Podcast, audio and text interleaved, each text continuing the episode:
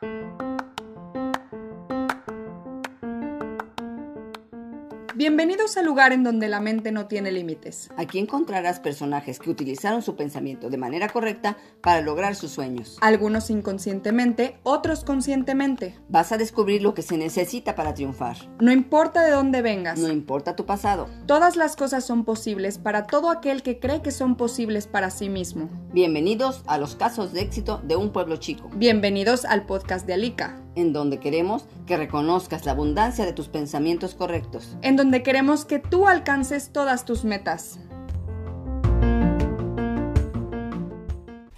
Nosotras somos Tatiana Berlín Arevalo y Denise Orozco Berlín, fundadoras del proyecto Alica Equilibrio Integral.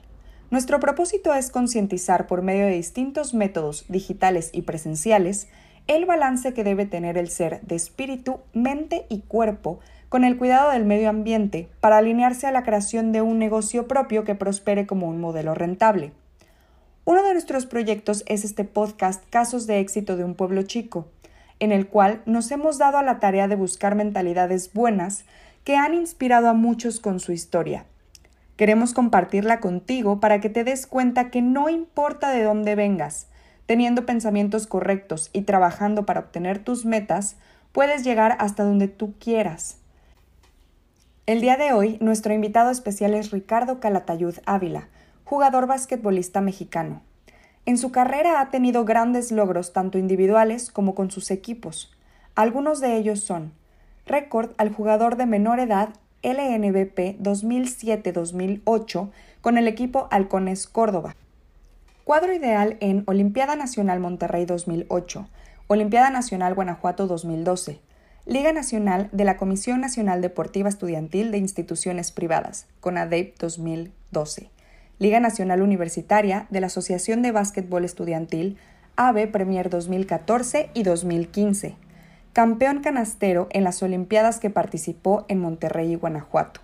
Jugador más valioso en Universidad Nacional Conde, Consejo Nacional del Deporte de la Educación en el 2015. Medallas de bronce en Olimpiada Nacional 2012, Universidad Nacional Conde 2013 y Liga Universitaria AVE Premier 2014. Campeón Nacional Liga CONADEIP Premier 2012. Campeón Cocaba El Salvador 2013 con Selección Mexicana Mayor. Campeón Universidad Nacional Conde 2015 con UPAEP. Las convocatorias y logros con Selección Nacional Mexicana Preselección Mexicana Sub-16 Toluca 2008 para centroamericanos. Preselección Mexicana Sub-17 Tijuana 2009 para centroamericanos. Preselección Nacional Universitaria para Universidad Mundial Shenzhen, China 2011. Preselección Mexicana Mayor para FIBA América Venezuela 2013. Preselección Mexicana Mayor para Copa Mundial España 2014 Selección Nacional Universitaria, Universidad Mundial Kazán, Rusia 2013. Selección Mexicana Mayor Campeón Cocaba, El Salvador 2013. Selección Nacional Universitaria, Universidad Mundial Gwangju, Corea 2015. Selectivo Capitanes México BCL, Américas 2019. Selectivo Venados México Jump Ten China 2019. Selección Mayor FIBA AmeriCup Qualifiers 2020. Hola, estamos aquí en nuestro siguiente capítulo del podcast Casos de éxito de un pueblo chico y en esta ocasión tenemos a un invitado especial, a Ricardo Calatayud. ¿Cómo estás, Ricardo? Hola, buenas tardes, bien, gracias. ¿Y ustedes? Bien, bien, muy contentas aquí de estar hablando de cosas y temas nuevos que no conocemos en absoluto o no conocíamos y es muy interesante lo que nos vas a platicar. No, pues yo también aprendo de ustedes.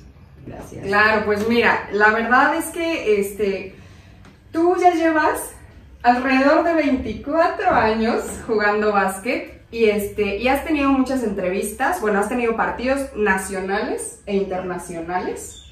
Y este, siempre tus entrevistas son más como de los partidos y más del básquet. Y bueno, la verdad es que nosotras queremos preguntarte más acerca de, tu desarrollo personal en toda esta trayectoria que has tenido. Entonces, eh, pues nosotros queremos saber, bueno, nosotros sabemos, para empezar, que este, tu amor por el básquet surgió, eh, una de las razones, porque eh, tu familia, de parte de los dos, papá y mamá, les gustaba el básquet y jugaban básquet, ¿no? Algo así. Algo así. Bueno, ahorita nos cuentas más o menos. Entonces, llevas jugando desde que tenías 5 años y bueno, nosotras queremos saber cuál fue la razón principal o las razones principales por las que decidiste este, pensar así, ok, voy a volver el básquet mi profesión. Eh, bueno, yo creo que empieza todo desde muy pequeño. Mi papá y toda su familia, ellos sí jugaron básquetbol muchos años. Y de parte de mi mamá, nada más su padre, mi abuelo, él jugó también muchos años básquetbol y bueno, en ese entonces no había profesional, pero sí jugaba ciertas ligas donde había a lo mejor pues una, pues como una, un dinero, ¿no? De por medio y eso era lo profesional. Entonces cuando, pues cuando yo nazco, el primer deporte que me enseñan es el básquet y pues siempre fue como, como el deporte que más, como que más me llamó la atención porque sí jugué todos, yo soy un chavo muy atleta, muy deportista, o sea, cualquier deporte se me facilita, pero siempre encontré un reto en el básquetbol de mejorar, ¿no? O sea, siempre, siempre que iba a competencias con mis compañeritos veía que tiraban y fallaban y a mí no me gustaba fallar, entonces siempre entrenaba o daba ese extra para verme bien, o sea, en un principio era como por, por querer ser el mejor en mi equipito, ¿no? O sea, como el, el que destacaba un poco más que otros. Pero bueno, conforme fui creciendo, eh, creo que le tomé más seriedad. Yo que, contestando tu pregunta de en qué momento tomé la decisión para hacerlo mi profesión, a los 15 años aquí en Córdoba un equipo profesional llegó, Halcones, V, y bueno, pues yo ahí no sabía bien qué iba a hacer de mi vida, pero sí fue como un, como un año bien, bien clave para mí porque porque el, convivir o el, disfrutar y el, y el sentir el, momento de, no sé, de estar en un gimnasio ya profesional con tu gente que te aplaude y que te echa porras, es un sentimiento, pues vino mi comida, te platico y siento escalofríos, o sea, sí, sí fue como un, un, gran momento para mí donde dije, esto puede ser algo que, que me dé de comer y que pueda vivir y que pueda ser feliz entonces pues lo voy a intentar, ¿no? O sea, yo creo que todos tenemos que buscar siempre la felicidad y yo a mis 15 años la encontré muchísimo. Y... ¡Oh, súper chiquito! Entonces tuviste la oportunidad de jugar con ellos. Sí, así es, entrenaba todos los días, iba después del, de la escuela a entrenar y pues sí es como un ambiente distinto a lo que yo estaba acostumbrado, ¿no? O sea, siempre era como muy recreativo lo que hacía y ahí, ¿no? Yo veía que ahí sí pues entrenaban muchísimo y como aspectos eh, como muy específicos o detalles que pues yo no los conocía. Entonces conforme fui aprendiendo del deporte también me fue llamando mucho más la atención. Entonces ya se ve que no nomás era tirar o aventar la pelota y que cayera. Eso era la parte fácil, sino también el trabajo físico, los detalles, la mentalidad, pues dos, tres aspectos, así detallitos que te hacen mejor, que, que a lo mejor uno nunca lo, pues nunca lo piensa cuando está chiquito, pero ya cuando va creciendo y dice, no, pues que este movimiento es bien importante para avanzar y tener como un, un, como un nivel un poquito más arriba del promedio, llamémoslo así, fue que me enamoró del deporte y dije, no, pues yo ahora quiero ser mucho mejor, no nomás en mi, pues en mi pueblo, ¿no? Como, como el podcast de pueblo chico, sí. sino ya como... Le decimos pueblo con mucho cariño. Ajá, pero ya ciudad, ya ciudad. Entonces, pues ya fue que yo dije, no, ahora yo quiero ser mucho mejor, pero no nomás en, en Veracruz tal vez también, ¿no? Porque representé al Estado, sino ya también a nivel nacional, ¿no? O sea, que se escuche el nombre y el apellido de que, de que es muy buen jugador y está en el sur del país, porque en el sur es difícil encontrar jugadores o basquetbolistas buenos, que siempre están en el norte. Y pues bueno, empecé a sonar y, y poco a poco fue que me fui desarrollando. Entonces tú tuviste la oportunidad de jugar con ellos y de ver sus disciplinas y de ver todo lo que sus entrenamientos. Y pues eso fue muy bueno, yo considero, porque yo creo que un chico de tu edad se espanta al ver que no nada más es voy a, tratar de ensartar, sino tengo que hacer todo un trabajo físico y mental. ¿Y tú tuviste que perfeccionar algo para llegar a la selección? Pues, mm, o sea, es que no es una cosa, o sea, son muchísimas cosas. O sea, es que en el básquet es un deporte eh, como muy, como muy rápido se le llama el deporte ráfaga porque tienes que tomar decisiones en fracciones de segundos. O sea, tú estás corriendo a tu máximo nivel o máxima velocidad y te sale un monote enfrente, a fuerzas tienes que hacer algún movimiento para esquivarlo y vienes muy rápido, entonces tienes que, que reaccionar muy rápido. Entonces también trabajé la parte mental y le llaman la toma de decisiones. O sea, también el tomar la decisión correcta en el momento correcto te hace mejor. O sea, puedes tomar muchos caminos, pero si tomas el correcto y a lo mejor fue una canasta, pues sí, es como que ah, este chavo está tomando mejores decisiones, está siendo un mejor jugador. Entonces, eh, pues de niño son detalles que no los ves, o sea, solamente corres y de repente caen y de repente no caen las canastas y pues te conformas con eso. Pero ya que, que empecé primero a, aquí de chico a, a, sentir el ambiente profesional y yo veía cómo entrenaban muchas cosas que yo, pues vaya, no las entendía o no las conocía, fue que dije, ok, entonces me empecé como a, como a preparar y a estudiar bien el deporte, de qué se trataba, qué tanto tenía yo que mejorar para, para ser, como, como comentaba, eh, de los mejores del país. Y entonces perfeccioné muchísimas cosas, técnica, de coordinación, agilidad, eh, el físico, la explosividad. Eso es la parte como física y también la parte mental de, pues de, no sé, trabajo en equipo y de toma de decisiones, o de si se puede y el que hay días buenos y días malos, pero hay que superarse. O sea, como que son muchos, muchos aspectos que te hacen un jugador, pues que da como ese gran paso, ¿no? De ser un jugador, pues bueno, a estar ya en selección.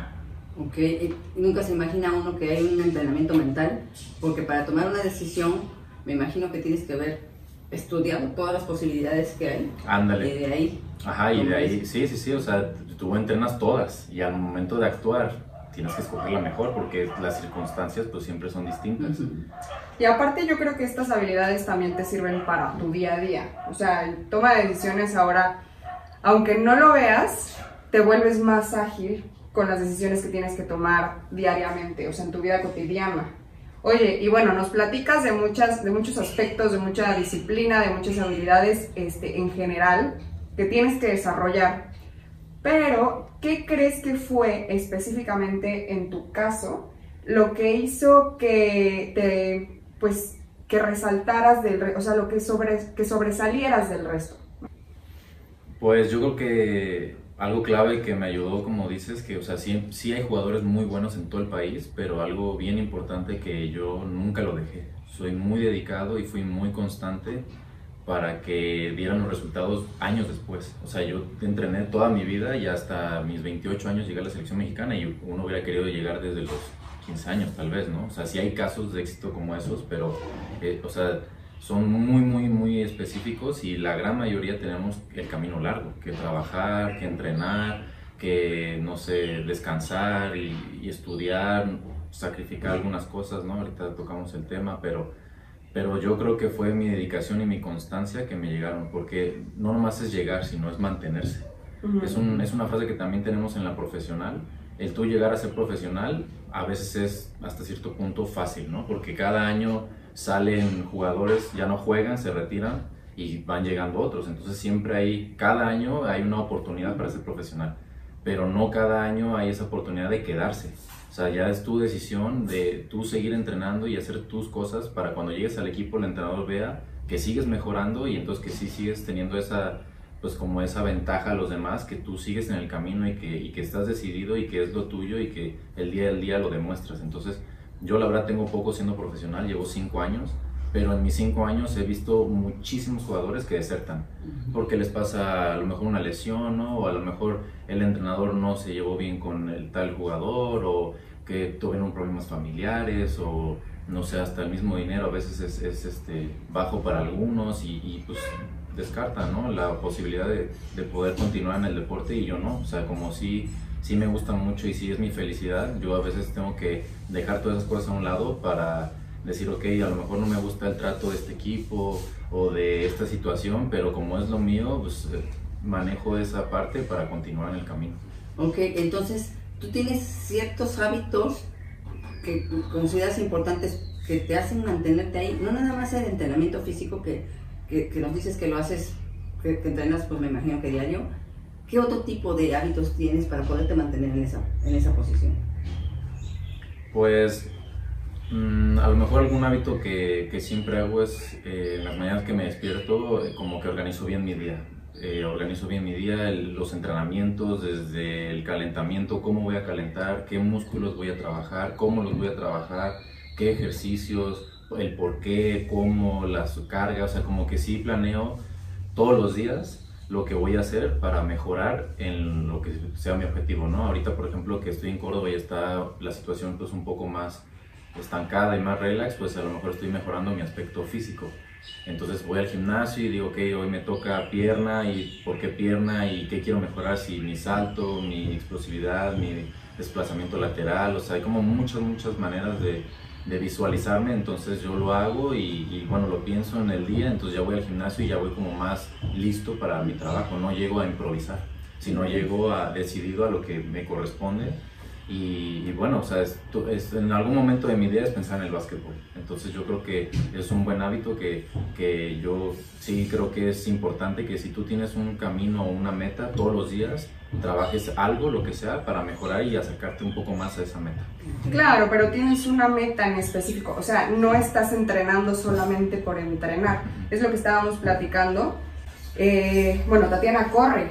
Tatiana tiene metas específicas diarias porque pues no voy a lograr terminar un 10K en el tiempo que quiero, ¿no? Entonces se, requiere alimentación, dormir, que es algo que, yo me imagino que te cuesta que la gente, pero ¿por qué no quieres tomarte una copa? Pero ¿cómo es que ya te quieres ir a dormir? Pues es disciplina y yo no soy profesional para nada, ni, lo pienso hacer. Claro, y muchas personas lo, piensan. pero es, si me gusta esto y quiero dar lo mejor, pues tengo que, además te cansas, ¿no?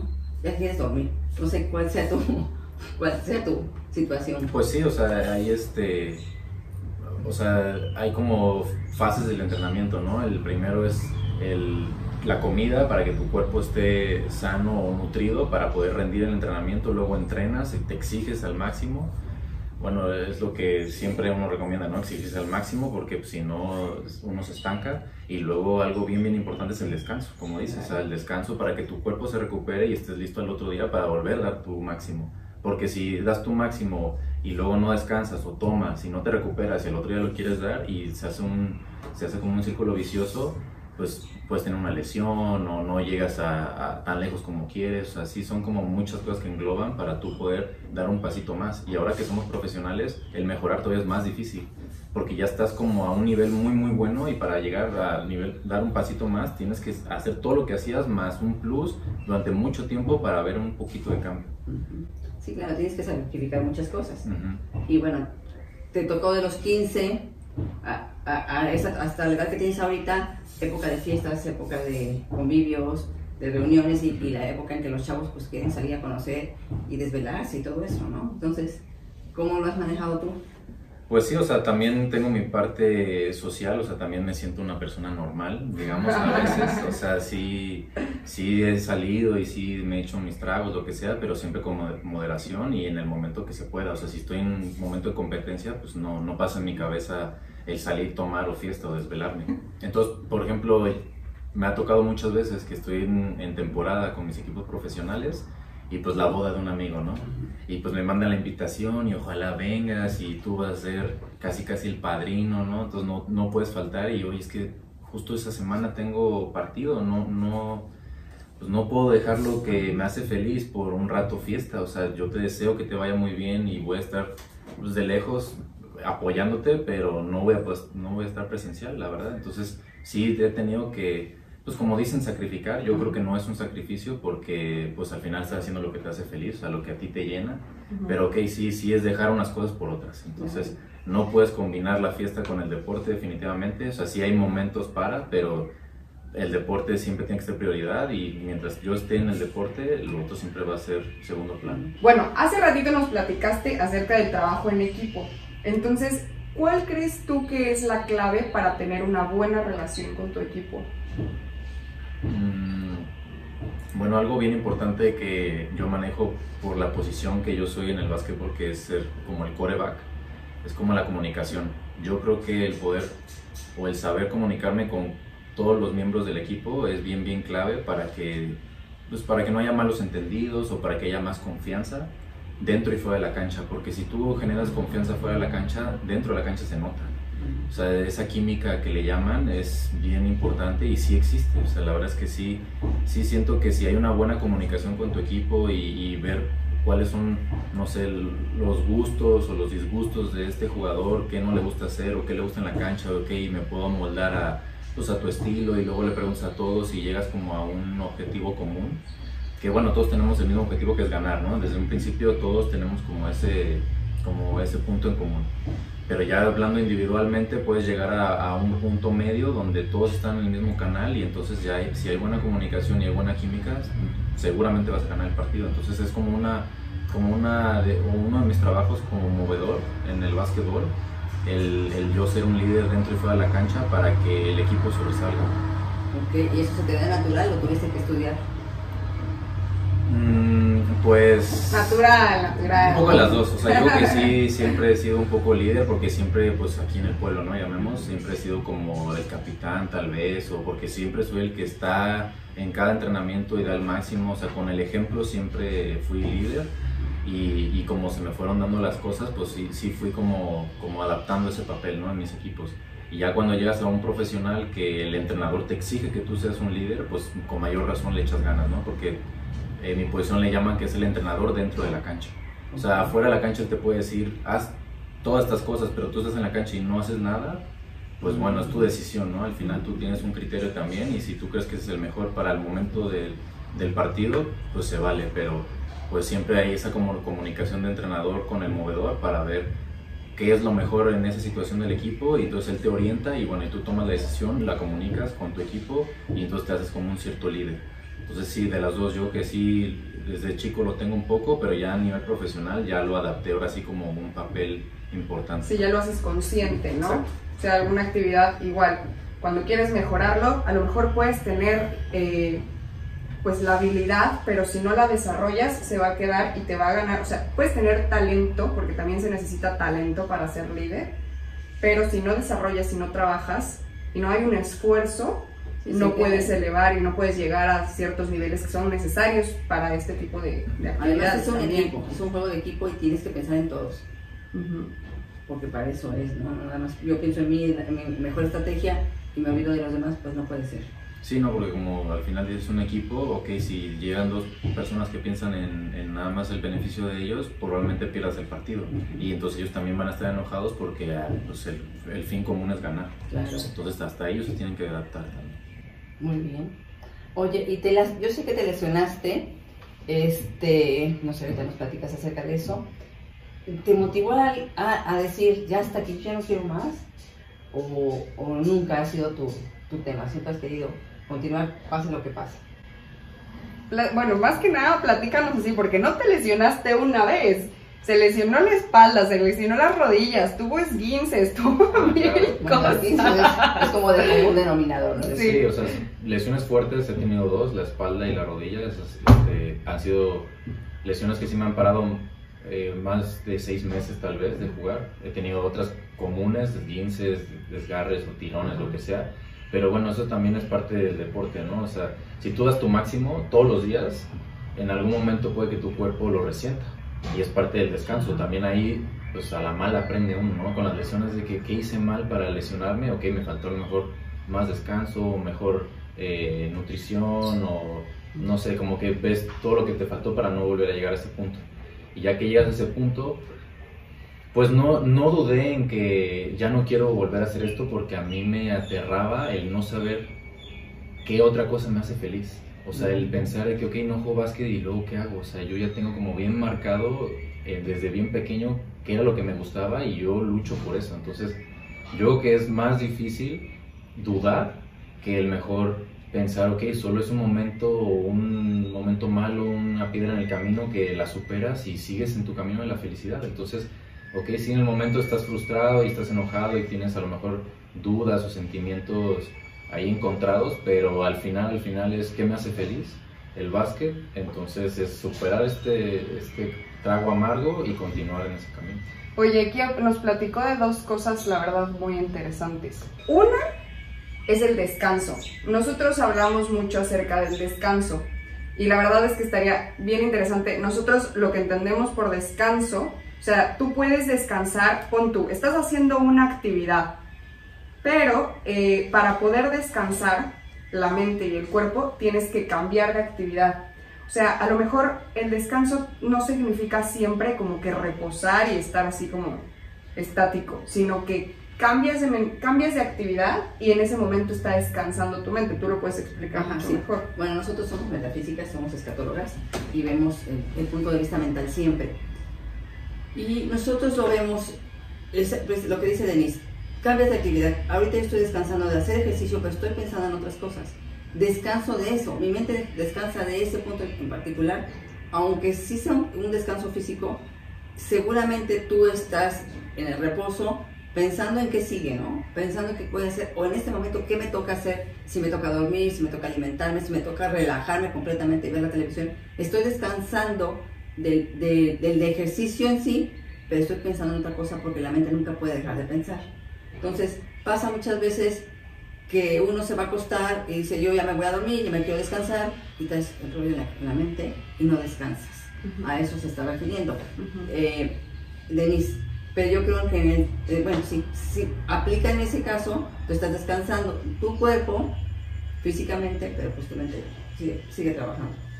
Sí, o sea, aquí hay este, pues, dos como ámbitos que manejamos, ¿no? Uno es el descanso físico, pero como dices, tal cual, o sea, puede ser que tú te duermas y tal cual recuperas tu cuerpo porque dormiste en una siesta, o sea, toda la noche, o el descanso activo, o sea, a lo mejor descansas del de básquetbol, pero sigues haciendo una actividad. Yo, por ejemplo, me gusta mucho nadar.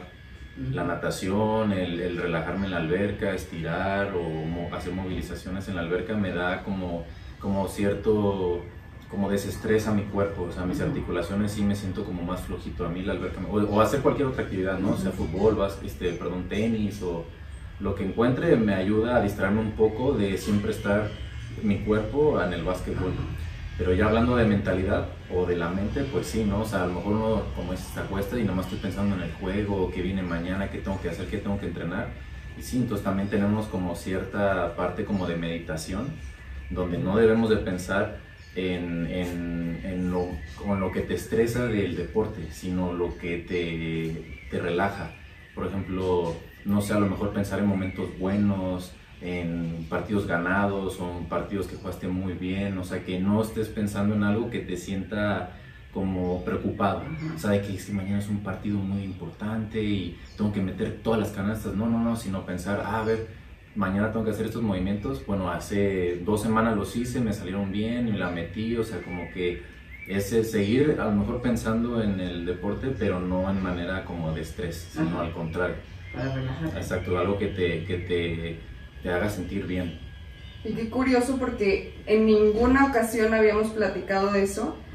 Y yo no sabía, por ejemplo, que en deportes te ponían eso, o sea, había como que un planteamiento de descansar también la mente. O sea, como que siempre, siempre piensas en los deportes y dices, bueno, solamente es entrenamiento físico y son ciertas horas para, este, para desarrollar esta habilidad de las piernas, esta habilidad de los brazos y así, pero no, no, no consideras que también hay, hay una parte mental, que hay un desarrollo mental que lo están trabajando, porque si no, no pueden llegar a esos niveles. es un todo es un todo, independientemente de las estrategias que también tienen que ser habladas, me imagino que los motivan, también tiene que haber una parte motivacional, decir que ustedes sí pueden, y esta parte de relax pues es excelente, no sé, es, un todo lo que tienen que trabajar ustedes. Sí, es la parte que yo no conocía, o sea, yo, yo era profesional y como Denise, o sea, yo pues me dicen corre un chorro y vas a mejorar tu condición, sí, ok, pero hay muchísimos aspectos que engloban para tú poder mejorar el, el, comer bien, descansar y que tu mente esté lista.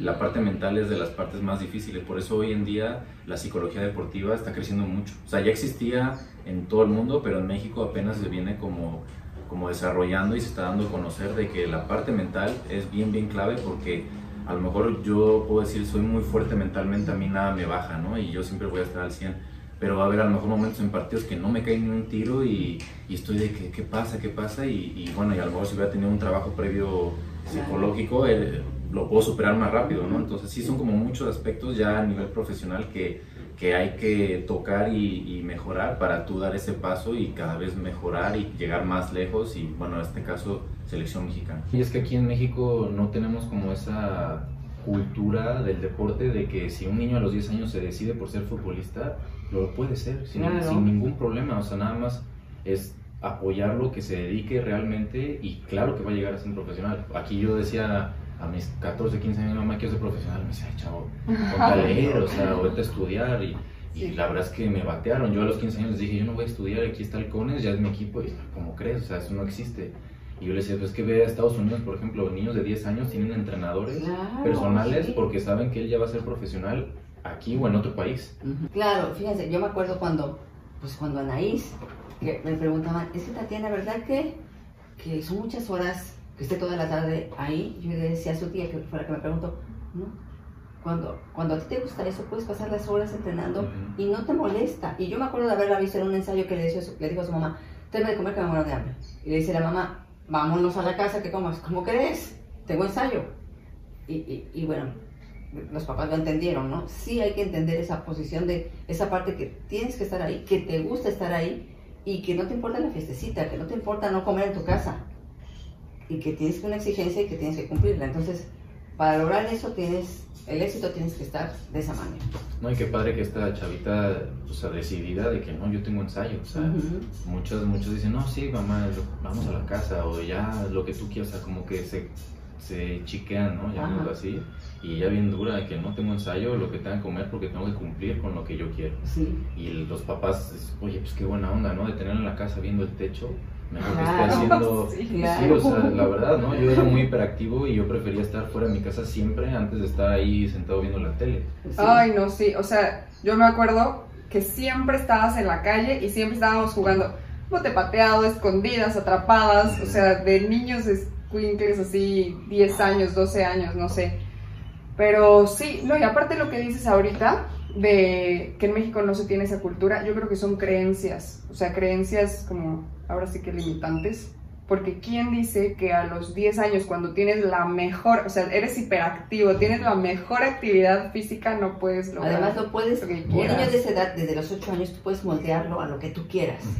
Entonces, lo puedes, desde ahí, desde ahí, entrenarlo profesionalmente para, para que llegue ahí que cuando llegue más grande va a ser más difícil, ¿no? Se perdieron esos años valiosísimos para un buen entrenamiento. Es como un, como un punto a favor que yo tengo. Desde los 5 años hago los mismos movimientos del básquetbol. Claro que cuando ya tenía yo 15 años, ya tenía 10 años de ventaja. Algunos que a lo mejor tenían 1 o 2 años, que a lo mejor tenían mucho talento, hacían los mismos movimientos, pero yo los había repetido 10 años. Claro, ya Entonces a mí ya se me grabaron como más en el subconsciente y más naturalmente salen. Aunque no tuviera a lo mejor yo el mejor talento porque él en un año lo aprendió más rápido pero yo ya tenía como esa ventaja. Entonces, como dices, si desde un principio, no, pues a este chavo le gusta cantar y lo, o sea, pues estás, ahí, y años y años y años, y ya después de tantos años va a mejorar seguramente.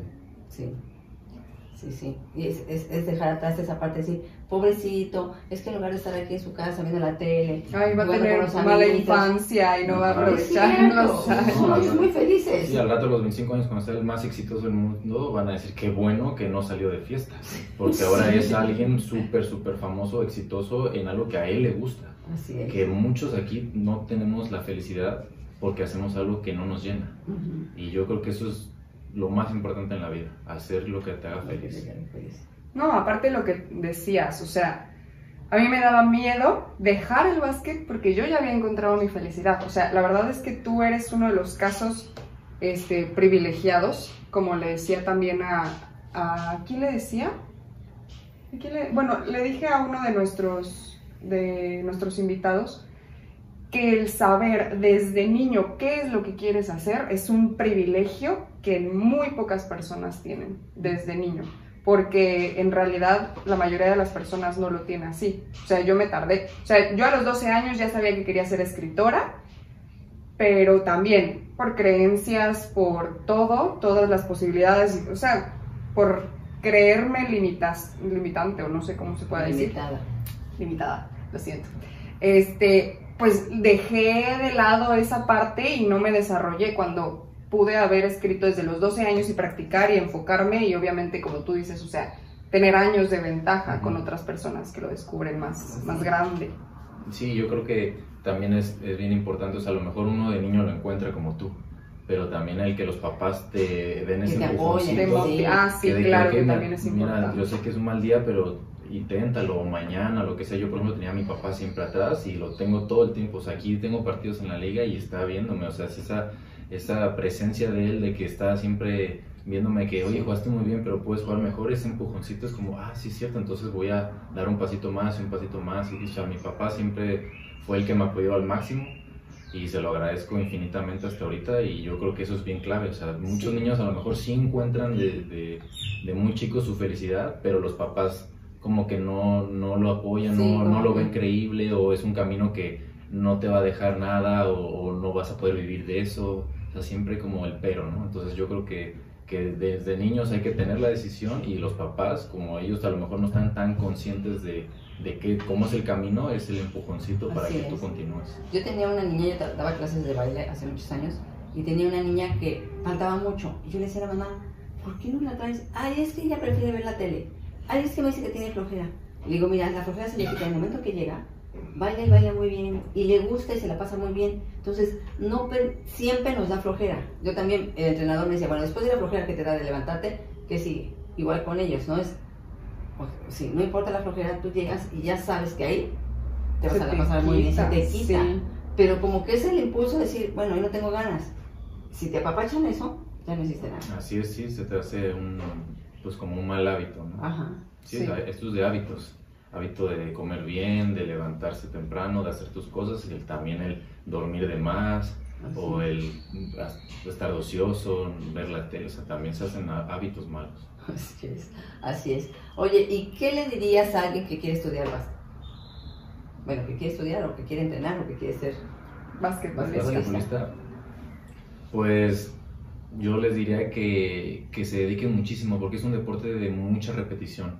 Como es un deporte, como lo comentaba al principio, muy rápido, es muy fugaz, son, son decisiones en fracciones de segundos. Para tú llegar a tomar esa decisión en fracciones de segundos tienes que haber tenido un trabajo previo grandísimo. Entonces a veces pues uno lleva muchos años y dicen es que no he mejorado tanto, no importa, o sea, tú continúa, tú continúa, para meter un balón de 45, de 30 y tantos centímetros a un aro de 45 centímetros no está tan fácil y no todos van a caer los tiros, pero para tú buscar la perfección tienes que tirar miles y miles y miles de veces y eso no, no lo estoy diciendo yo, o sea, ya está estudiado, lo han dicho los mejores jugadores del mundo, que esa es la clave del éxito y entonces pues es nada más seguir la receta. Perseverancia. Así es, o sea, Insistencia y persistencia. duro, día tras día, día tras día y mejorar un aspecto y perfeccionarlo cuando ya es otro y otro y otro. El deporte tiene muchísimos aspectos que mejorar. Es un deporte de verdad muy complicado para mejorar. Entonces yo aconsejo que no descarten, que, que sean pacientes y que los resultados van a llegar tarde, pero van a llegar. Ok, muy bien, ya saben. Los que quieran empiecen. Sí. Disciplina. Sí, o sea, Disciplina, ¿no? Uno hubiera Claro. querido llegar a la selección mexicana a los 15 años y yo hasta los 28 entrenando todos los días de mi vida, mejorando siempre algo y apenas están saliendo los frutos. Apenas me estoy sintiendo como que ha valido la pena. Pero eso también me está dando mucha satisfacción. Claro. Que seguir adelante porque ya vi que sí se puede. Ok, muy bien. Sí, qué, qué padre, qué orgullo. Oye, y la- una última pregunta. ¿Para ti qué es el éxito? Creo que ya me habías preguntado, ¿verdad? Te la había preguntado así como tres veces así. Quiero que pienses para ti qué es el éxito. Te voy a preguntar esto, tienes que estar preparado. Mm, pues es la misma respuesta, la de siempre. Entonces yo creo que el éxito es cumplir tus objetivos o tus metas. Pueden ser a largo o corto plazo, pero mientras tú tengas un objetivo o una meta que la estés luchando y la cumplas, te sientes exitoso. Entonces si tienes muchos objetivos o muchas metas y las vas cumpliendo, te vas sintiendo cada vez más exitoso y, y el éxito, pues como lo comentaron hace rato, se hace un buen hábito.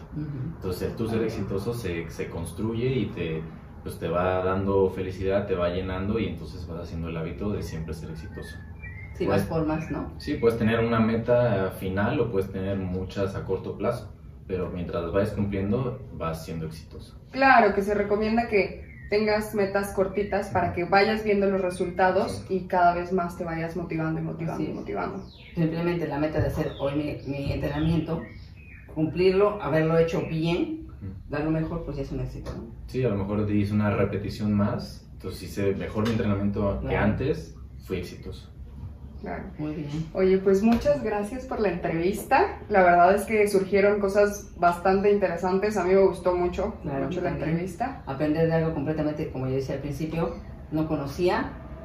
Y qué interesante es de todo el trabajo que hay detrás de tu éxito. Muchas felicidades. No, gracias. Y así como yo somos todos los deportes, ¿eh? La mayoría tienen su, su preparación muy grande atrás. Otros deportes más que otras, ¿verdad? Pero creo que el básquet sí, sí es un deporte de mucha exigencia y de mucha dedicación. Es muy repetitivo y, y- y, pues bueno, esa es la clave del éxito, ¿no? En todo. Ser repetitivo, ser constante, disciplinado y sea lo que tú vayas a hacer, va, te va a funcionar. Hazlo con amor. Así es. Claro sí. Gracias. Pues muchas gracias. Adiós. Adiós. Gracias.